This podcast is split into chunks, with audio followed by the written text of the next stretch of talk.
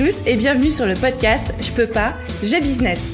Je suis Aline, coach business chez The Boost et chaque semaine, avec ce podcast, je vous donne les stratégies, les conseils, les astuces et surtout l'énergie pour booster votre business et accélérer vos résultats.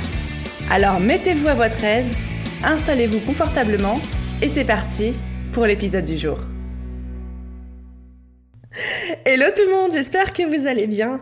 Je vous jure, j'ai l'impression que ça fait genre des années que j'ai pas enregistré de podcast, alors que ça fait genre 10 jours, mais j'ai l'impression que ça fait des années, des années. Du coup, je suis hyper contente en fait de vous retrouver tout simplement. Surtout pour l'épisode d'aujourd'hui, qui est l'épisode 55 et potentiellement 56, 57. Parce qu'aujourd'hui, j'ai décidé de faire une foire aux questions. J'ai décidé de faire une foire aux questions parce que comme on est tous confinés chez nous et que je, je trouvais que ça manquait un peu de lien social, je me suis dit bah, j'en profitais pour répondre à vos questions, pour qu'on discute un petit peu, pour euh, voilà si vous avez des, interrogations, euh, des questions plutôt même personnelles ou plutôt business, etc. Donc du coup, ce que j'ai fait, c'est que je vous ai envoyé à tous ma newsletter pour ceux qui sont inscrits et j'ai fait un post Instagram en disant bah, je fais une petite foire aux questions.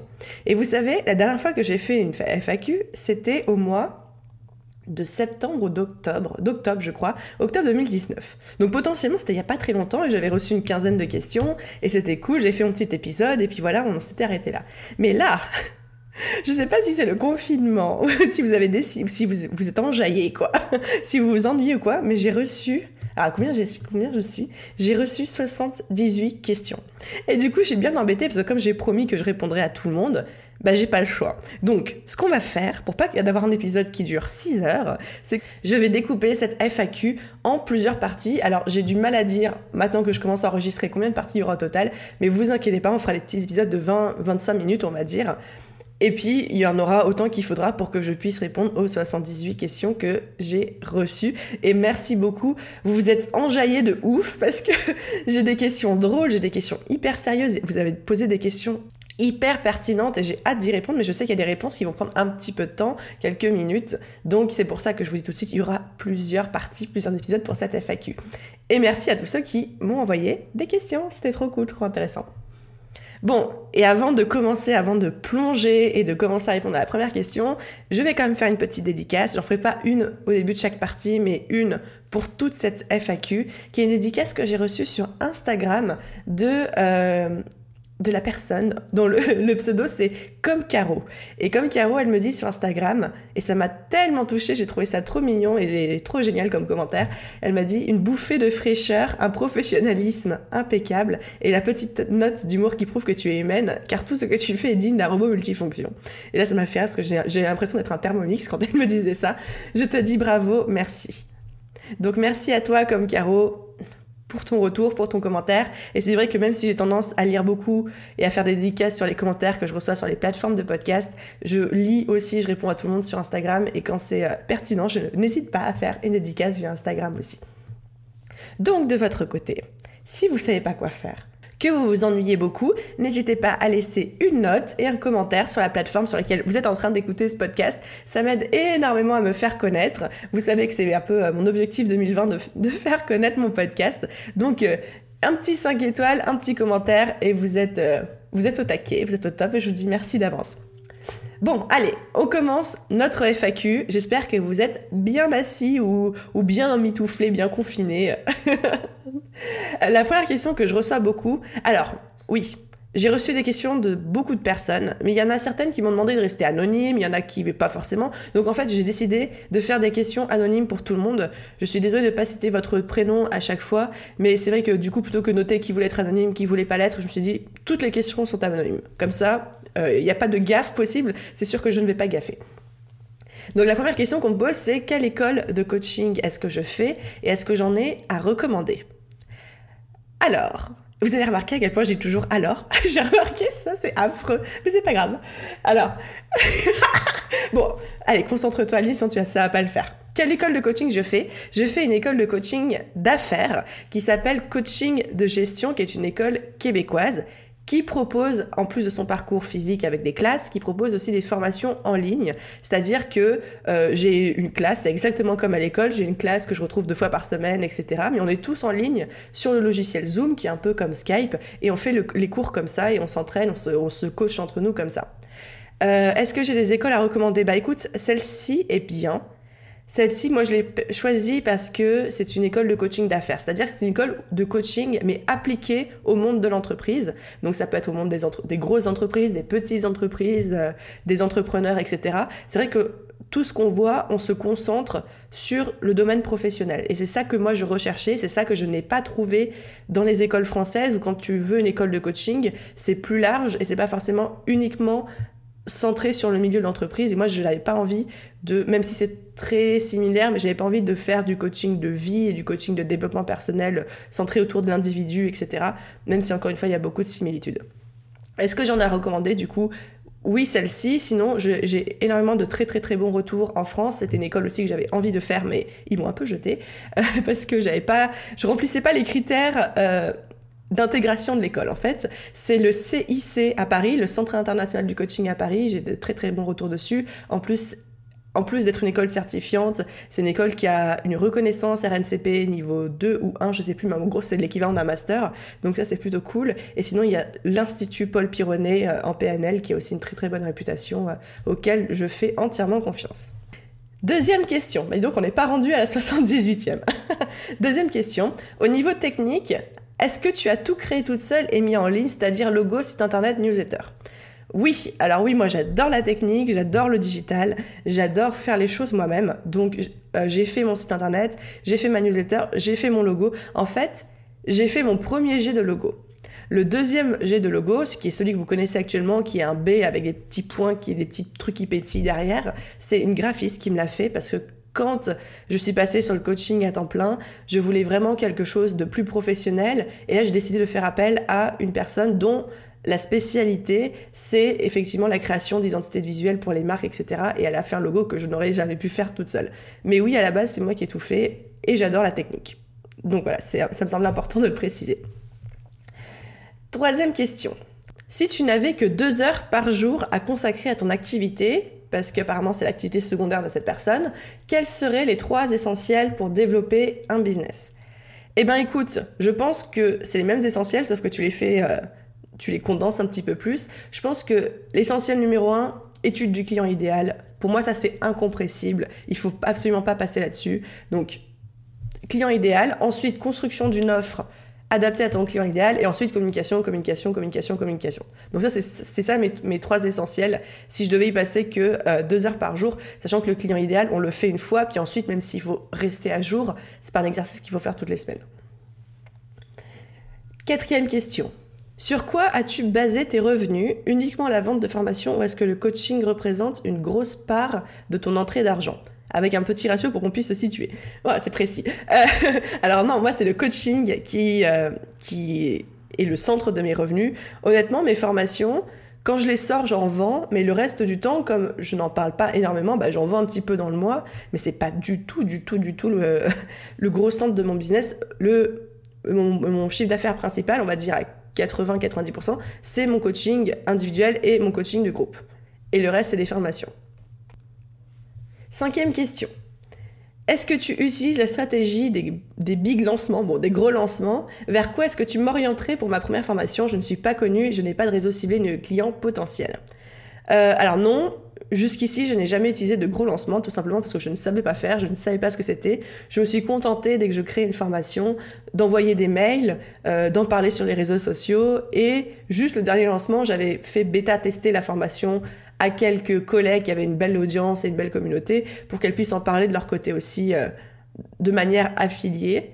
Mais vraiment, j'ai jamais fait de gros gros gros lancements de ma vie. J'en prévois un cette année pour le mois de septembre, mais ça va être la première fois que je vais mettre les, les orteils là-dedans. Ensuite, pour vendre ta formation, si euh, tu n'as pour l'instant pas vraiment de réseau ciblé ni de clients potentiels, ça va être bah, déjà de construire cette communauté dans un premier temps. Je pense que c'est important. À titre d'exemple, t'as pas besoin de beaucoup. Moi, ma première formation et ma formation Pinterest, je l'ai vendue trois mois après la création de mon business. Donc j'ai construit une audience pendant trois mois et au bout de trois mois, j'ai vendu en trois mois, j'étais à 1500 abonnés sur Instagram à peu près, zéro partout ailleurs sur les réseaux sociaux. Donc on n'était pas sur une méga audience non plus. Mais ça s'est quand même vendu. Bon, j'en ai pas vendu des centaines, mais ça s'est quand même bien vendu. J'étais contente, etc. Donc, effectivement, première étape, construire ton audience et construire ta liste email pour être sûr que le jour où tu sors ta formation, ça ne fasse pas un flop. Si tu as envie de la sortir tout de suite et que tu n'as pas d'audience, l'alternative que je vois, c'est la publicité. Faire de la publicité sur les réseaux sociaux. Mais après, ça, c'est encore une fois, c'est l'alternative que je vois, mais je ne l'ai jamais fait, donc je ne peux pas te dire exactement comment mettre en place, ni si effectivement ça va cartonner ou pas. Après, moi, très personnellement, mais ça, ça me concerne juste moi, je suis contre le fait de faire de la publicité pour un produit que tu n'as pas déjà vendu de manière naturelle à ton audience, tout simplement parce que tu ne sais pas si c'est un produit qui plaît, tu ne sais pas si c'est un produit qui est adapté, tu ne sais pas si ton produit est top. Et si moi un jour, et je vais le faire, si j'utilise la publicité dans mon business, c'est pour le faire autour d'un produit ou d'une offre que j'ai déjà testé plein de fois, que je connais par cœur, je connais les freins de mes clients, je connais là où ça bloque, là où ça bloque pas, je connais le process, je sais parler de mon produit, j'ai eu des témoignages, j'ai eu des retours autour de ça, et là je peux lancer de la pub parce que je maîtrise le truc sur le bout des doigts. Lancer de la pub sur un truc où tu n'as jamais encore eu de retour, où tu sais pas si ça va marcher ou pas, ça me paraît plus risqué. Je dis pas que ça va pas marcher, je dis que ça me paraît plus risqué. Ensuite, sixième question, utilises-tu un communiqué de presse pour contacter n'importe quel média? Non, absolument pas. Je ne sais même pas construire un communiqué de presse. Déjà, de base, je ne contacte pas vraiment de moi-même des médias. Généralement, c'est plutôt euh, les rares qui viennent à moi, ils viennent à moi naturellement. Mais j'ai commencé à en contacter récemment et ce que je fais, c'est qu'en fait, je les contacte directement sur Instagram avec mon compte Instagram parce que c'est là où j'ai la plus grosse communauté, donc c'est là où potentiellement ils vont entre guillemets me prendre un peu plus au sérieux.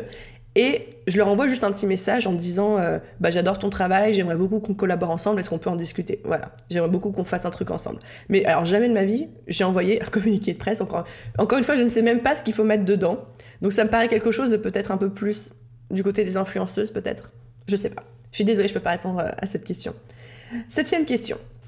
Comment garder sa productivité et sa créativité quand nous sommes un petit peu déstabilisés par la présence en permanence de son conjoint en période de confinement? Effectivement. Ah oui, il y a des questions sur le confinement aussi que j'ai reçues. Alors, comment est-ce qu'on garde sa productivité et sa créativité en confinement?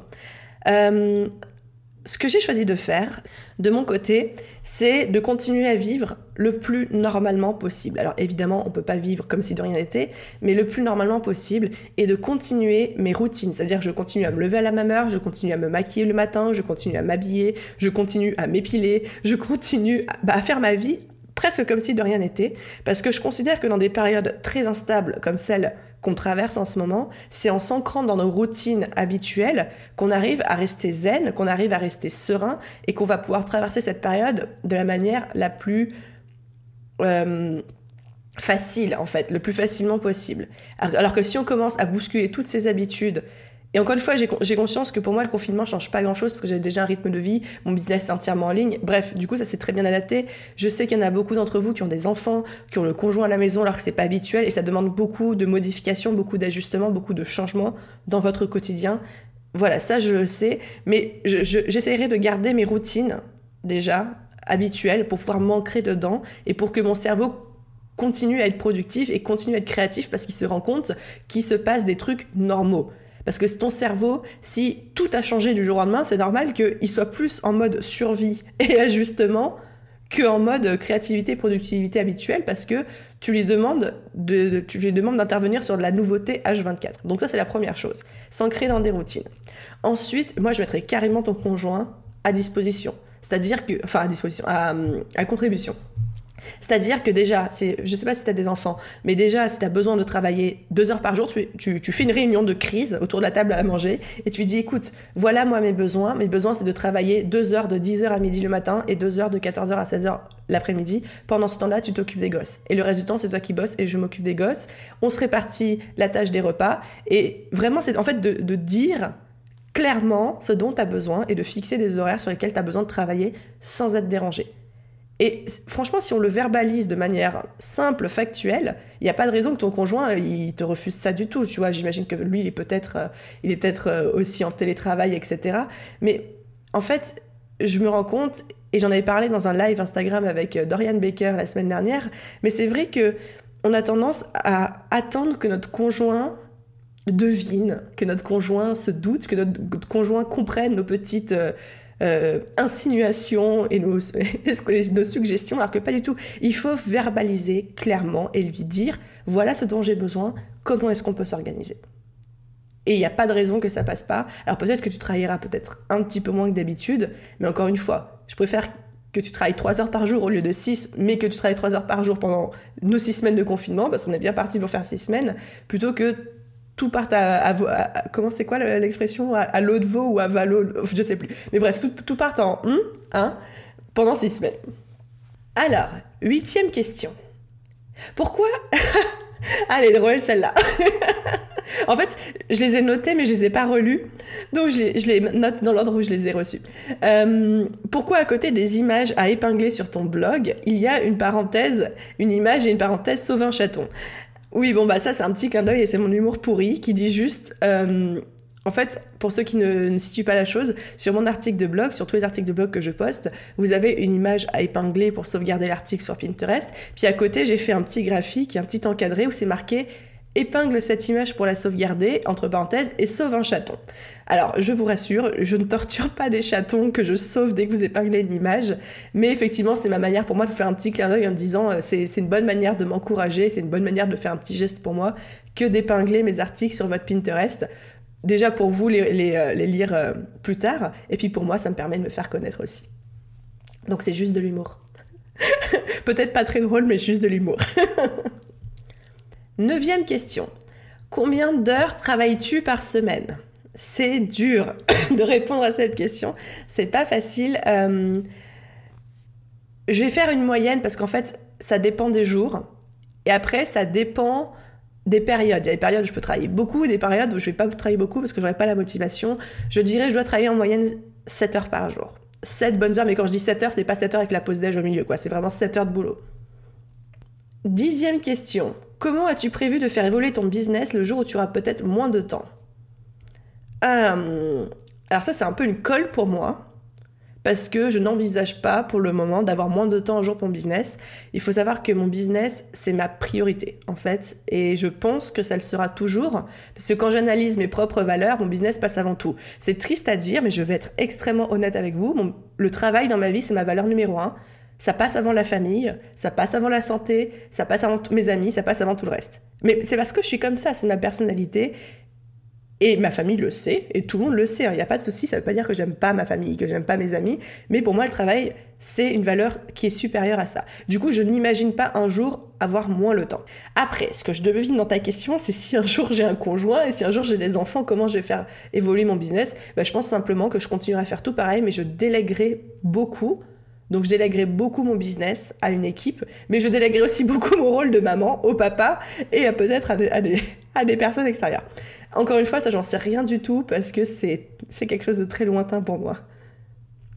Très hypothétique aussi, si, je dois être, si je dois être honnête. En combien... Alors, onzième question, en combien de temps est-ce que tu as réussi à gagner bien, entre parenthèses, mais genre bien, ta vie grâce à The Bee Boost?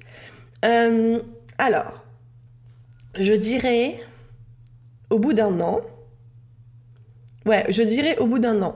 Sachant que la première année, j'étais à mi-temps sur Bibou, c'est même pas mi-temps en fait, parce que j'étais salarié, euh, freelance à temps plein à côté, et que Bibou c'était uniquement les week-ends, le soir, le matin. À la base, c'était, vous, vous connaissez l'histoire, à la base c'était un loisir pour moi, c'était un blog que je n'avais jamais envisagé de monétiser. Donc pendant un an, j'ai vendu des petites formations, etc. Et en fait, quand je suis passée à temps plein sur The Bee Boost, au mois de septembre 2019, eh bien là, tout de suite, dès le premier mois, j'en ai bien vécu. C'est-à-dire que dès mon premier mois, j'ai fait un premier mois à 5000 euros de chiffre d'affaires.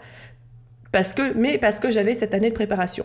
Donc, pour répondre à ta question, je dirais un an sur lequel j'ai bossé sur mon projet en temps partiel, les week-ends, les soirs, etc. Et ensuite, dès que j'y suis passée à temps plein, dès le premier mois, j'en ai bien vécu si on peut mettre la définition de bien vécu à l'échelle de 5 euros de chiffre d'affaires. Ensuite, douzième question. Quelle est la qualité qui, selon toi, ne doit pas faire défaut à un entrepreneur?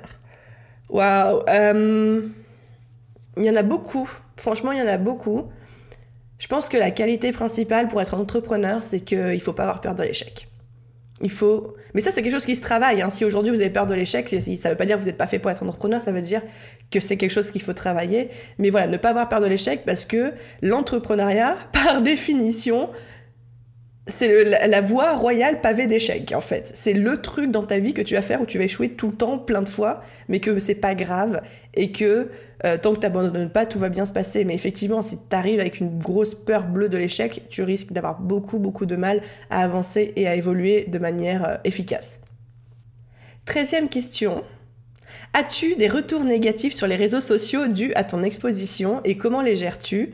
Est-ce que cela te pèse au point d'avoir pensé à arrêter? Arrêter entre, parenthèses l'exposition sur les réseaux sociaux et, bien sûr pas sur ton business. Alors oui, j'ai déjà eu des retours négatifs, j'ai déjà eu des retours un peu euh, très agressifs. Ça ne m'a jamais, jamais atteint au point de me dire j'arrête. En fait, quand je reçois des commentaires négatifs, alors j'en ai vraiment pas reçu beaucoup, j'ai beaucoup, beaucoup de chance par rapport à ça. Simplement, il y a un truc très drôle, c'est que dès que j'ai passé, c'est bête, hein, mais dès que j'ai passé la barre des 10 000 abonnés sur Instagram, c'est là que j'ai commencé à recevoir mes premiers avis négatifs et depuis j'en ai de temps en temps. Alors qu'avant j'en avais mais genre quasiment jamais. Donc je sais pas si moi dans ma tête il y a, un truc qui a, qui a, qui a vrillé quand j'ai passé les, les 10K et que il y a un truc qui a changé inconsciemment dans ma manière de communiquer qui fait que j'ai plus d'avis négatifs qu'avant ou c'est juste l'exposition. Enfin, je ne sais pas comment l'expliquer, mais c'est vrai que quand je reçois un avis négatif, comment je réagis bah, Sur le moment, ça me fait chier. Je vais pas vous mentir, ça me fait super chier. Je le prends mal, je m'énerve dans ma tête, je commence à inventer 50 euh, milliards de réponses. Euh, dans ma tête, je commence à à m'exciter toute seule, à vouloir euh, bah, bah, pas aller frapper la personne, mais voilà, j'ai envie d'aller m'embrouiller avec elle, tu vois. Sauf que évidemment, je le fais pas parce qu'il faut pas le faire, c'est pas comme ça qu'on réagit. Donc, je laisse toujours reposer 24 heures minimum avant de répondre. Parce que moi, je me connais, je pars au quart de tour, mais quand j'attends 24 heures, j'arrive à répondre à tête reposée. Donc, j'attends minimum 24 heures et je réponds gentiment à la personne. Et, euh, généralement après euh, la discussion, enfin généralement, c'est des discussions de sourds, quoi. La personne, une fois qu'elle s'est énervée contre toi, elle va pas changer d'avis. Mais je réponds toujours bien et jamais ça me pèse pendant ces 24 heures, mais après, une fois que j'ai répondu, euh, j'arrête, quoi. Enfin, j'arrête, euh, je, laisse tomber. Et jamais je me suis dit, je vais arrêter de, euh, de poster sur les réseaux sociaux, de m'exposer sur les réseaux sociaux à cause de trois pauvres commentaires négatifs que j'ai reçus. Alors là, absolument pas. Et je pense que même si personne ne me kiffait, ce serait peut-être plus dur à vivre au quotidien, mais je pense que je continuerai à faire euh, ce que je fais quand même. Parce que j'ai confiance en ce que je fais. Je sais que ça sert à des gens. Euh, quatorzième question. Qu'est-ce qui te plaît le plus dans ton business, mais genre en vrai? Ah oui, parce qu'il y a du faux et du vrai. Alors, j'adore, j'adore, j'adore, j'adore, j'adore, j'adore, j'adore créer du contenu. J'adore créer des formations, j'adore créer des podcasts, des vidéos, écrire mes articles de blog, etc. Et j'adore, j'adore, j'adore, j'adore, j'adore interagir avec vous, répondre à vos questions sur les réseaux sociaux, par mail, etc. Voilà, c'est deux trucs. Moi, c'est euh, si je pouvais faire que ça de toute ma vie, je serais la plus heureuse. Ah oui, si, et le troisième truc, c'est j'adore, j'adore, j'adore, j'adore, j'adore parler sur scène. Même si ma première fois j'étais terrorisée, j'ai failli me vomir dessus quatre fois, c'est quelque chose vraiment que je cherche à développer et que je vais développer pour euh, les mois à venir, même si, euh, comme on est en confinement, j'ai plein de trucs qui ont été annulés malheureusement. Mais, euh, mais voilà. Les trois trucs que j'adore, création de contenu, interagir avec l'audience et parler sur scène. Quand je dis sur scène, c'est conférences ou ça peut même être des petits ateliers, des petits workshops.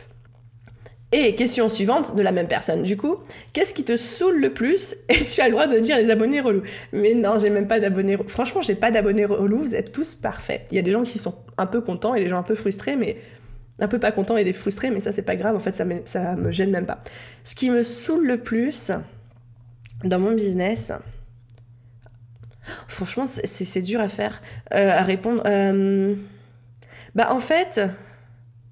En fait, ce qui me saoule, mais c'est même pas votre faute, c'est la mienne. Ce qui me saoule, c'est que moi, j'aime bien avoir une boîte mail toute vide et que des fois je reçois tellement de mails et des mails qui nécessitent genre 20 minutes ou 30 minutes pour répondre parce que c'est des questions très spécifiques qu'en fait des fois j'attends jusqu'à une semaine pour répondre parce que j'ai pas le temps et c'est vrai que ça me saoule de voir une boîte mail ultra remplie, ça me décourage de me dire putain, j'en ai pour 8 heures de boulot à traiter tous les mails qu'il y a là-dedans.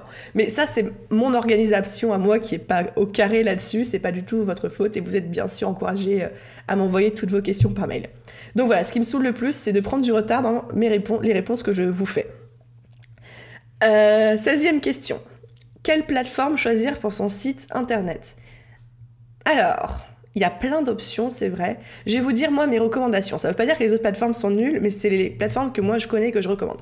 Évidemment, WordPress.org, c'est la plateforme que tout le monde utilise. C'est la plateforme la plus une des plus simples tout en étant une des plus flexibles. C'est-à-dire que vous allez pouvoir faire absolument ce que vous voulez, euh, le personnaliser le truc comme vous voulez, etc. Mais c'est vrai que ça demande un petit peu d'aimer la technique et d'aimer soit d'être formé sur WordPress.org, soit de vouloir, de ne pas être contre l'idée de le faire. Si on n'a pas envie ou si on ne se sent pas à l'aise avec autant de flexibilité, moi je recommande toujours Squarespace, qui est une plateforme en anglais mais qui est hyper bien faite, hyper intuitive, hyper optimisée, etc. Sinon, des plateformes comme pour ceux qui détestent vraiment la technique, comme Format et Wix, ça c'est très bien aussi. On a beaucoup, beaucoup pendant très longtemps critiqué Wix. Moi, la première, parce qu'il y avait des gros problèmes de référencement naturel, car, leur code était super mal foutu, c'est un problème qu'ils ont résolu depuis. Donc aujourd'hui, Wix est redevenu une, euh, option fiable et une option tout à fait sérieuse quand on veut construire son, son site internet. Je ne connais pas les autres plateformes, donc je ne peux pas en parler. Il y en a sûrement d'autres qui sont très bien que vous utilisez.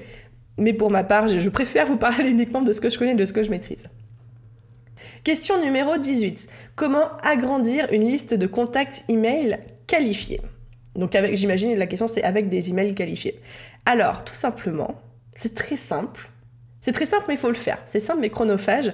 Pour construire et faire grandir une liste de contacts email, il faut avoir des formulaires sur son site internet, déjà, pour collecter les adresses email. Il faut proposer un cadeau gratuit en téléchargement pour donner envie aux gens de, recevoir euh, euh, vos mails, etc. et de s'inscrire parce que juste mettre rejoignez ma newsletter, ça fait fuir les gens. Personne ne veut du newsletter supplémentaire dans sa boîte aux lettres, ça fait chier tout le monde. Donc, à vous de proposer un cadeau gratuit en téléchargement et ensuite, en envoyant des newsletters, montrer à quel point vos newsletters sont top pour que la personne se dise enfin une newsletter intéressante. Donc, proposer un cadeau gratuit, le mettre de partout, partout, partout, partout sur vos réseaux sociaux, dans les biographies, dans chaque contenu que vous créez, vous en parlez, dans chaque article de blog, chaque podcast, chaque vidéo, etc. Et ensuite, nourrir cette liste email en envoyant des newsletters. Franchement, si vous arrivez à le faire tous les 15 jours, c'est bien, toutes les semaines, c'est parfait. Tous les mois, pourquoi pas, à condition d'avoir un vrai concept autour. Commencez pas à envoyer un mail tous les 36 du mois parce que là, on va pas s'en sortir et les gens vont vous oublier. Et du coup, dès que vous allez relancer un mail pour vendre, ils sauront même plus qui vous êtes et vous supprimeront direct sans même chercher à comprendre ce qui se passe. Donc, récolter des adresses mail, c'est mettre des formulaires de partout, proposer un cadeau gratuit comme un petit appât, comme si on était à la pêche, et ensuite nourrir cette liste email en envoyant régulièrement des newsletters. Je vous mettrai en lien de la description de ce podcast les trois articles que j'ai rédigés qui couvrent ces trois aspects-là, justement de la construction email. Comme ça, vous pouvez aller creuser. J'ai un article où je vous donne des idées de newsletter, j'ai un article où je vous donne plein d'idées de bonus gratuits offrir en téléchargement. Enfin voilà, vous n'êtes pas tout seul, il y a plein de trucs à faire. Ensuite, question 19. Je travaille actuellement sur la révision de mon business model. Que penses-tu des programmes de membership à des abonnements à différents niveaux, du genre basique à premium? Alors, alors, donc les memberships, pour ceux qui ne resituent pas, tout ce qu'on dit membership, ça veut dire abonnement. Par exemple, votre abonnement Netflix, c'est un membership, c'est-à-dire que vous payez un abonnement tous les mois pour avoir accès à une bibliothèque de contenu qui est régulièrement mise à jour. Donc c'est ça membership, c'est quand vous avez un business model où euh, vos clients vous payent un abonnement tous les mois pour avoir accès à un contenu X ou Y. Je pense que c'est un très très bon business model, c'est quelque chose qui explose actuellement. Euh, outre-Atlantique, du côté de nos amis américains. Donc du coup, on peut s'attendre à ce qu'en France, d'ici 2-3 ans, voire même, même, à partir de maintenant d'ailleurs, c'est que ce soit un business model qui explose.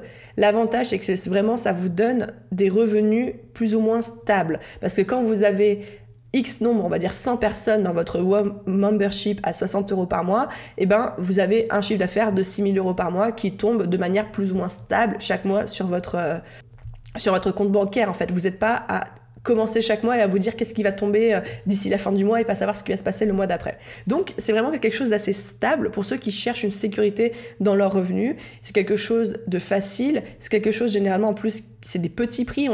C'est très rare de voir des memberships à 300 euros par mois, même si j'en connais. Je sais que celui de Amy Porterfield est à 300 euros par mois, enfin 300 dollars. Mais généralement, on est plus sur des petits prix, entre 10, euh, de 10 à 60, enfin moins de 100 euros par mois. Donc ça reste accessible pour votre audience. Vous pouvez proposer ça à des audiences qui n'ont pas forcément beaucoup de moyens financiers. Par exemple, moi en business, un membership, ça me permettrait de proposer quelque chose à des personnes qui débutent et qui n'ont pas forcément beaucoup d'argent à investir, qui peuvent pas investir 2000 euros dans un coaching, etc. Donc, je pense que c'est un très bon business model et le fait de proposer différents niveaux d'abonnement, basique, premium, on voit ça des fois, euh, diamant, platinum, je sais pas quoi, c'est aussi une bonne idée parce que ça donne des portes d'entrée différentes et ça propose voilà, l'idée c'est de dire il y a un abonnement de base qui est le même pour tous, mais quand on paye un peu plus par mois, on a accès à des trucs supplémentaires. Ça peut être des lives avec le créateur supplémentaire, accès à un groupe WhatsApp, enfin ça va être plein de choses. Moi je suis pour avoir plusieurs portes d'entrée. Donc euh, très bonne idée. Très bonne idée, très bon business model et j'espère que... Enfin, je suis contente qu'on me pose cette question parce que c'est vrai qu'on n'en parle pas encore assez en francophonie du business model du membership. Et d'ailleurs, j'en profite pour faire une petite dédicace et je mettrai son lien aussi dans la description. J'ai ma copine Valentine de Prêt à poster qui a un membership et qui surtout se spécialise dans le membership, dans enseigner comment construire un membership. Donc pour ceux que ça intéresse, je mettrai son, lien de ses réseaux sociaux dans la description de l'épisode. Si vous voulez vous renseigner là-dessus, je sais qu'elle prépare une formation sur le membership qui sera, je crois, la, première formation française sur le sujet, enfin francophone sur le sujet. Donc n'hésitez pas à aller voir de son côté si c'est un business model qui vous intéresse. Super, et 20e question, et je pense qu'après ça va clôturer notre partie 1. Ça me va de faire genre 3 fois 20, tu vois. Euh, avec le contexte actuel, donc contexte de confinement, parce que j'enregistre aujourd'hui, on est le, le 26 mars, je crois. Attends, je regarde. Le 27 mars, pardon, donc on a un plein confinement. Donc avec le, avec le contexte actuel, j'imagine qu'il y aura une assez grosse crise économique derrière. Je suis en train de bosser intensivement sur mon projet de business en ligne et je me, je me demande si suite à tout ça, les gens vont quand même pouvoir investir sur eux-mêmes. Ce projet me tient énormément à cœur et je vais le lancer, mais je me dis, est-ce que je vais pouvoir trouver des clients? C'est une question que je reçois beaucoup en ce moment de la part de mes coachés, de la part de vous sur les réseaux sociaux. C'est qu'est-ce qui va se passer après d'un point de vue économique et quelles sont les répercussions sur nous, les petits business, surtout des business où on ne vend pas du papier toilette? Euh, évidemment, je ne suis pas économiste, je suis encore moins voyante. je ne peux pas dire qu'est-ce qui va se passer après et comment les gens vont réagir. Ce que j'observe aujourd'hui, donc on est quasiment à 15 jours du confinement, c'est que il y a quand même beaucoup de mesures qui ont été mises par l'État. Oui, il y aura une crise économique derrière, c'est sûr. Je ne pense pas que ce sera une crise économique dont on ne se relèvera jamais. Je pense que ça va être un gros coup de pied dans la fourmilière qui va nous obliger à revoir beaucoup de choses sur notre manière de fonctionner, sur le travail de manière générale, tout spécialement la manière de travailler en salarié, etc. Mais je ne pense pas que ça voudra dire que les petits business ne vont plus jamais trouver de clients. Ce que j'observe moi actuellement, c'est que j'ai une croissance. J'ai plus de demandes d'accompagnement en coaching que d'habitude parce que les gens se rendent compte de la nécessité de trouver des alternatives financières, des alternatives d'organisation, des alternatives dans la manière de travailler leur business pour s'adapter à ce genre de crise. Donc, en fonction de ton business, je ne connais pas ton business, mais en fonction de ton business, je pense vraiment qu'il y a soit des opportunités, soit une croissance de la demande.